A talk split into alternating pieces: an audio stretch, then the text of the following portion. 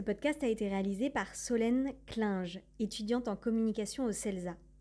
Solène fait aussi partie de l'association Trouve ta voix et dispense des formations à la prise de parole en public auprès de jeunes issus d'un lycée prioritaire. Son engagement favoriser l'égalité des chances et permettre aux lycéens de se réaliser. Je n'ai qu'une question à vous poser. C'est quoi la question? C'est quoi le problème? Vécu À chaque galère, Des retours d'expérience pour gagner du temps et de l'énergie. Ben, moi, je suis Laetitia, maman de deux filles. Je suis divorcée et remariée. Euh, j'ai travaillé pendant 20 ans dans l'industrie avant de changer de voie suite à un burn-out. Et puis, euh, dans le cadre de ce changement de voie, j'ai eu l'opportunité de partir euh, deux ans à l'étranger du fait de l'expatriation de mon conjoint. Et ça m'a donné le temps de me reposer, de réfléchir à ce que j'avais vraiment envie de réaliser. Euh, de faire dans la vie. Je suis partie aussi là-bas avec un job puisque j'avais pas envie de partir sans rien et donc je me suis occupée de l'édition d'un journal qui s'appelle lepetitjournal.com dédié aux expatriés, aux francophones de l'étranger. Et cette expérience en fait elle m'a donné vraiment le goût d'entreprendre et donc euh, c'est à ce moment-là aussi que j'ai entendu parler de Ticket for Change et du, MOOC Entrepreneur du changement donc que j'ai suivi et bah, tout ça petit à petit a fait que bah, à mon retour en France j'ai eu envie après quelques formations aussi en parallèle et tout ça de, bah, de d'entreprendre et de me, de me, faire accompagner pour euh, créer ce qui est maintenant vers un coin de paradis. Donc euh, quand je suis rentrée de l'étranger, ce que j'avais envie c'était de partager une nouvelle façon de vivre de manière plus écologique. J'avais moi-même expérimenté ça pendant ces deux années. J'avais, je, m'étais pas mal renseignée, expérimenté pas mal de choses, lu, écouté, etc., me former. Et, et j'avais envie de, bah, de, partager ça pour que d'autres personnes puissent plus facilement mettre en place ces routine éco-responsable au quotidien. Mais euh, je me suis vite rendu compte que finalement, au-delà de euh, juste les éco-gestes, l'écologie pour moi c'était bien plus que ça. C'était aussi euh, plus largement prendre soin et se respecter soi-même pour mieux respecter les autres et la planète. Et j'ai du coup petit à petit fait évoluer mes prestations et, ma conception de, mon entreprise pour vraiment faire de l'écologie une vraie philosophie de vie que j'ai appelée Écologaille qui est inspiré de l'ikigai, qui est donc une méthode pour euh, trouver euh, sa mission de vie. Et euh, cette philosophie, elle est basée sur quatre grands principes qui, moi, donc moi, c'est mon écologie personnelle, les autres, la relation aux autres, mais aussi la manière dont je peux impacter le monde, les sources d'inspiration, mon activité, etc. La troisième, c'est le logement, donc avec les économies de ressources, eau, électricité, l'aménagement de son logement qu'il soit plus écologique, agréable, facile à vivre. Et puis la quatrième, euh, la quatrième bulle en fait de cette écologie, c'est la planète, c'est-à-dire bah, comment je réduis mon empreinte sur la planète, mais aussi comment je peux me reconnecter à la nature et au cycle de la vie. Et donc ces, ces quatre piliers, ils donnent une dimension holistique à ce projet. Et donc il s'agit vraiment de, de, prendre soin et de, et de respecter. C'est pour moi en fait la définition même de l'écologie. La question. Comment faire de la connaissance de soi un moteur pour entreprendre? Le vécu. Quand j'avais démarré mon projet, donc avec vraiment cet accompagnement autour des éco-gestes, euh, bah, je sentais que ça ne me convenait pas complètement. C'était pas ni fluide ni enthousiasmant pour moi. Il manquait, je sentais qu'il manquait quelque chose et en même temps, je commençais à, être anxieuse parce que euh, j'avais euh, des inquiétudes par rapport au démarrage de l'activité, au fait que ça n'allait peut-être pas assez vite en termes de, clients, de rentrée d'argent, etc. Et, je pense que j'avais aussi un problème dans ma relation à l'argent, tout simplement, et au fait que bah, bientôt mes allocations chômage allaient, allaient s'arrêter et je savais pas trop comment comment, faire. Donc euh, bah, pour moi, il euh, fallait vraiment que je me défasse de ces blocages, de cette, du, fait que j'avais pas suffisamment de clients pour euh, compenser en fait l'arrêt des, allocations chômage, de, de, voir en fait qu'est-ce qui se passait exactement. Et là, je me suis dit qu'il fallait que je fasse appel à quelqu'un alors, j'avais déjà essayé pas mal de choses en termes de, business, développement business, au travers de programmes d'incubation, de soutien d'entrepreneurs, etc. Et je sentais que c'était pas suffisant, qu'il y avait une autre sphère à travailler. Et c'est pour ça que j'ai fait appel à une coach énergéticienne le but pour moi, c'était de pouvoir euh, associer bah, des, techniques euh, business et aussi de, pouvoir euh, travailler des, blocages qui sont dans une autre sphère, on va dire, pour pouvoir passer ce cap. Grâce à cet accompagnement, en fait, j'ai réussi à recentrer mon projet autour de mes vraies valeurs. C'est comme ça qu'est né le concept d'Ecologuy dont j'ai parlé tout à l'heure parce que bah, j'ai réalisé que finalement, dans ma propre transition écologique, elle n'était pas uniquement basée sur les éco-gestes, mais qu'il y avait aussi toute une dimension de développement personnel que, que j'avais entrepris depuis des années et qui avait contribué au fait aussi que j'avais euh, peut-être réussi cette euh, transition euh, de manière plus simple en connaissant mieux mes valeurs, etc.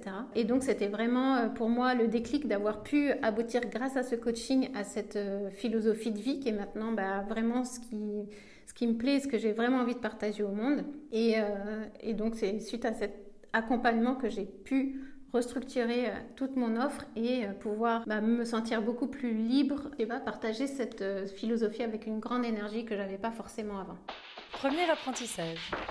S'autoriser à être accompagné. Bah, moi, je pense que c'est super important de pouvoir se faire coacher pour aller plus loin, parce que tout seul, euh, on ne se pose pas forcément toujours les bonnes questions et on n'est pas forcément à même de, des fois de, bien se connaître, euh, euh, parce que bah, on, peut parfois tourner en rond, être préoccupé par des, soucis qui nous empêchent d'avoir une vision globale de ce qui nous arrive. Donc, bénéficier d'un œil extérieur sur soi, c'est vraiment important et ça permet de passer en fait des peurs, des blocages et d'avoir une et parfois de poser le doigt sur des choses qu'on n'avait pas forcément imaginées. Le problème que j'ai rencontré, c'est que à un moment donné, bah, je tournais en rond. J'arrivais pas à parler de mes programmes d'accompagnement. Du coup, j'avais pas de clients. Du coup, j'avais peur parce qu'il y avait cette, euh, problématique avec l'argent. Euh, et tout ça, ça alimentait en fait un cercle vicieux qui faisait que j'étais concentrée euh, finalement plus sur le manque que sur la réussite. J'arrivais pas finalement à mettre le doigt sur ce qui bloque. Donc, à un moment donné, je me suis dit que j'avais pas le choix en fait, qu'il fallait vraiment pour m'en sortir me faire.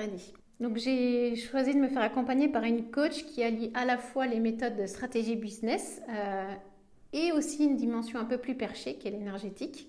Alors moi c'est un univers que j'aime beaucoup et je le trouve intéressant justement d'explorer cette part moins palpable de mon activité. Je trouve que ça fait finalement entièrement partie de l'activité d'un entrepreneur d'explorer cette part-là. Et la personne qui m'a accompagnée en plus est spécialisée justement dans le développement d'activités de coach et thérapeute, donc elle était complètement alignée aussi euh, dans sa manière de faire avec mon activité.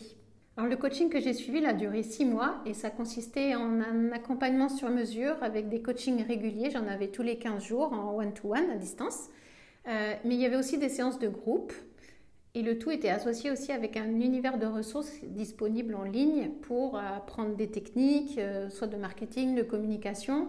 Ça incluait aussi euh, des points particuliers sur des outils comme euh, Canva, Calendly, System.io, mais aussi des méthodes pour s'organiser, pour gagner en énergie, pour gagner en efficacité. Alors, pas forcément que des, méthodes très pragmatiques, il y avait aussi des méthodes d'ancrage, de méditation, euh, des exercices pour attirer l'abondance. Euh, il y avait aussi euh, tout l'aspect justement pour se réconcilier avec l'argent. Et durant ces séances de coaching en one-to-one, en fait, elle me permettait de prendre conscience de, des points qui bloquaient. C'est-à-dire qu'elle mettait le doigt vraiment sur des choses qui bloquaient. En fait, elle arrivait par ces questions finalement à, à, à, défaire la pelote en fait pour euh, vraiment euh, trouver euh, le point qui n'allait pas et avec ses techniques de libération, de croyance, etc. Elle arrivait par l'intelligence émotionnelle aussi à, libérer tout ça et c'était vraiment un vrai travail intérieur, des fois éprouvant mais, mais toujours libérateur. Deuxième apprentissage. Parler à d'autres auto-entrepreneurs concernés par les mêmes problématiques que soi. Échanger avec d'autres entrepreneurs qui font partie du même réseau de coworking que moi, c'est important de souligner ça parce que on partage aussi les mêmes valeurs et en général on a un petit peu aussi les mêmes objectifs, on est dans le même dans les mêmes réseaux, dans les mêmes milieux. Bah, ça permet d'apprendre énormément, de s'aider les uns les autres et de se sentir euh, moins seul aussi euh, dans son travail d'entrepreneur parce que parfois en tant qu'auto-entrepreneur justement on est parfois isolé et de pouvoir partager des expériences avec d'autres personnes, c'est super rassurant. Alors l'échange en lui-même, en plus, il, permet de verbaliser les choses, ce qu'on ne fait pas quand on est tout seul dans son coin, dans son bureau euh, isolé. Euh, donc le fait de déjà de poser les, choses, la problématique, ça permet aussi parfois même de trouver tout seul la solution. Mais ça permet aussi, du coup, par l'échange, bah, de cibler vraiment euh, ce, qui, ce qui bloque ou ce qui ne va pas et euh, d'avoir une idée plus claire sur ce qui peut être amélioré pour euh, trouver les premiers pas pour résoudre la problématique. Et donc, cette interaction aussi qui est, qui est, importante et qui permet, je pense, de, de débloquer des situations. Et ça me rappelle un, un moment où, justement, j'étais en train d'élargir un peu ma cible au niveau de, mes, de ma prospection.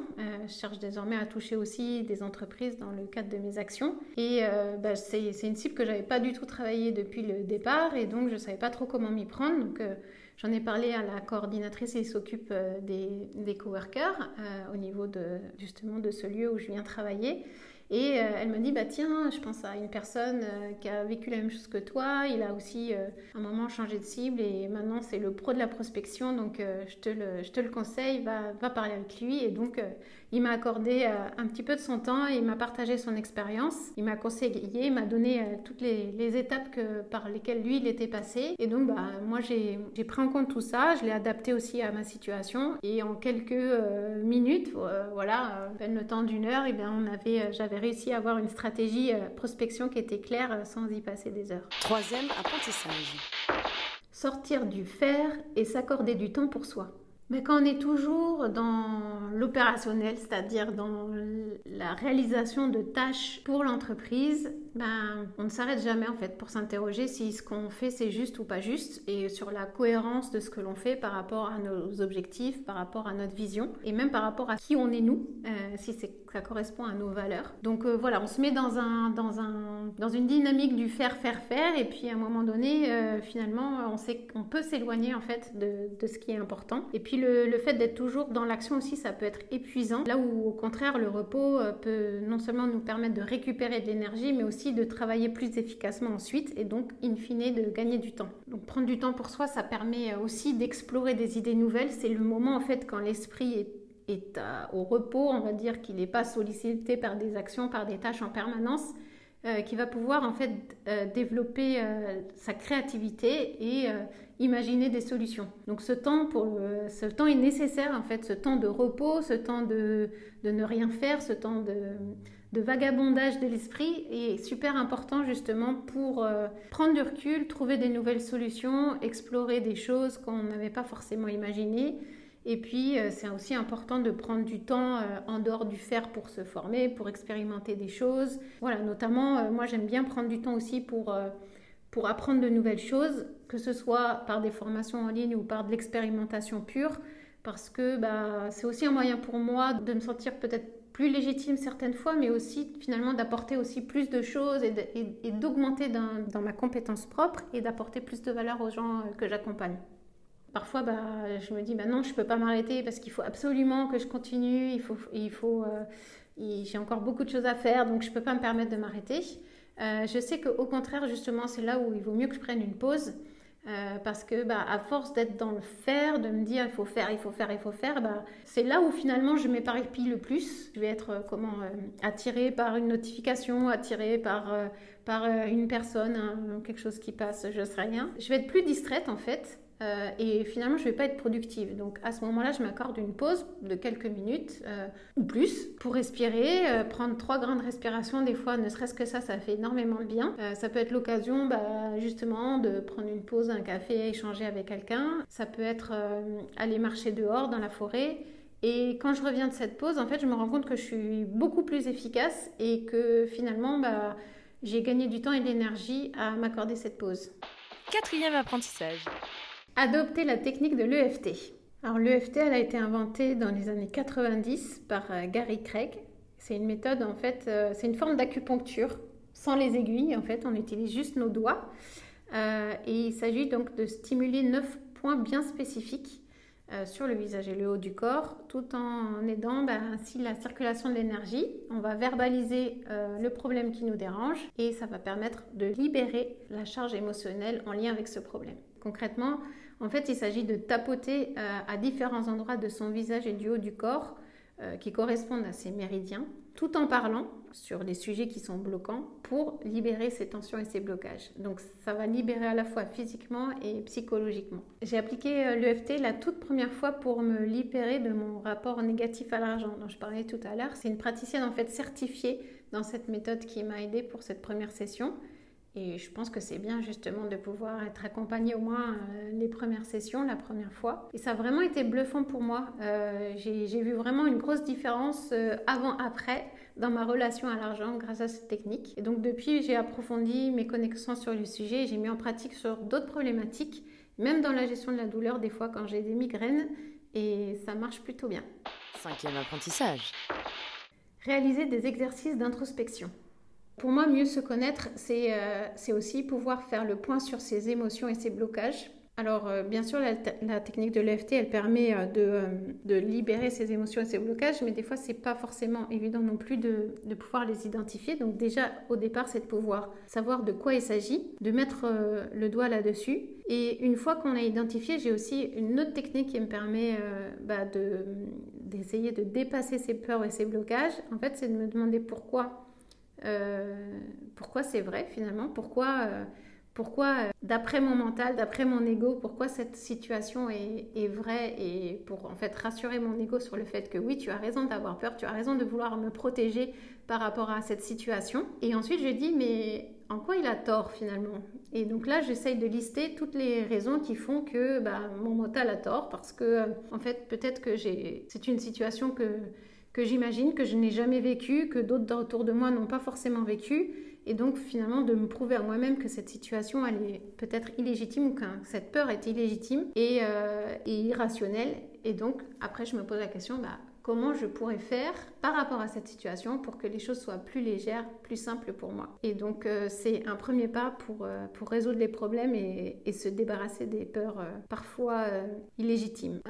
ben, je pratique chaque jour quelques minutes de méditation. Ça m'aide énormément à prendre du recul. Et, et pour moi, ça a été une transformation énorme d'avoir mis en pratique la méditation. Je le fais depuis plusieurs années déjà, mais je vois vraiment un avant-après dans ma façon de voir les choses et d'apprendre les situations.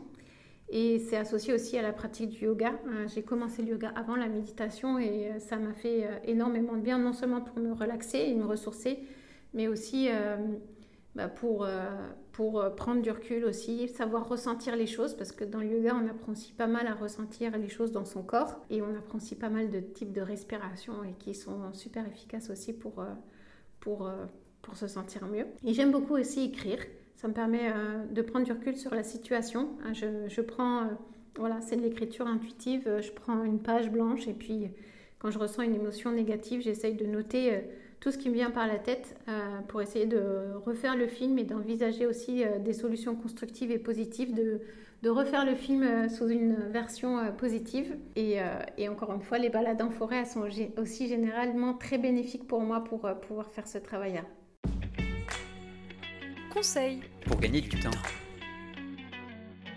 Pour gagner du temps, ce qui marche super bien pour moi, c'est de pouvoir répartir mes activités en fonction de mon énergie du moment ou du moment de la journée. En fait, par exemple, pour moi, j'écris mieux le soir et sur un temps long. Conseil pour gagner de l'énergie. Un truc qui marche bien pour moi pour gagner de l'énergie, c'est de lister dans mon bullet journal tout ce qui me donne de l'énergie. Donc ça peut être euh, une activité, une personne, un endroit, n'importe quoi. Et donc je, liste tout ça et c'est comme, comme une petite liste sur laquelle je peux me référer ensuite pour euh, gagner de l'énergie. L'autre question. Alors moi qui ai toujours euh, plein d'idées de nouveaux projets, j'aimerais savoir comment faire pour se limiter et comment canaliser une créativité presque trop intense. Vu, vécu, vaincu. Pour plus de vécu, clique vécu.org. Je voulais te dire, euh, tu sais, on, a tous nos petits problèmes. Vécu, buy ticket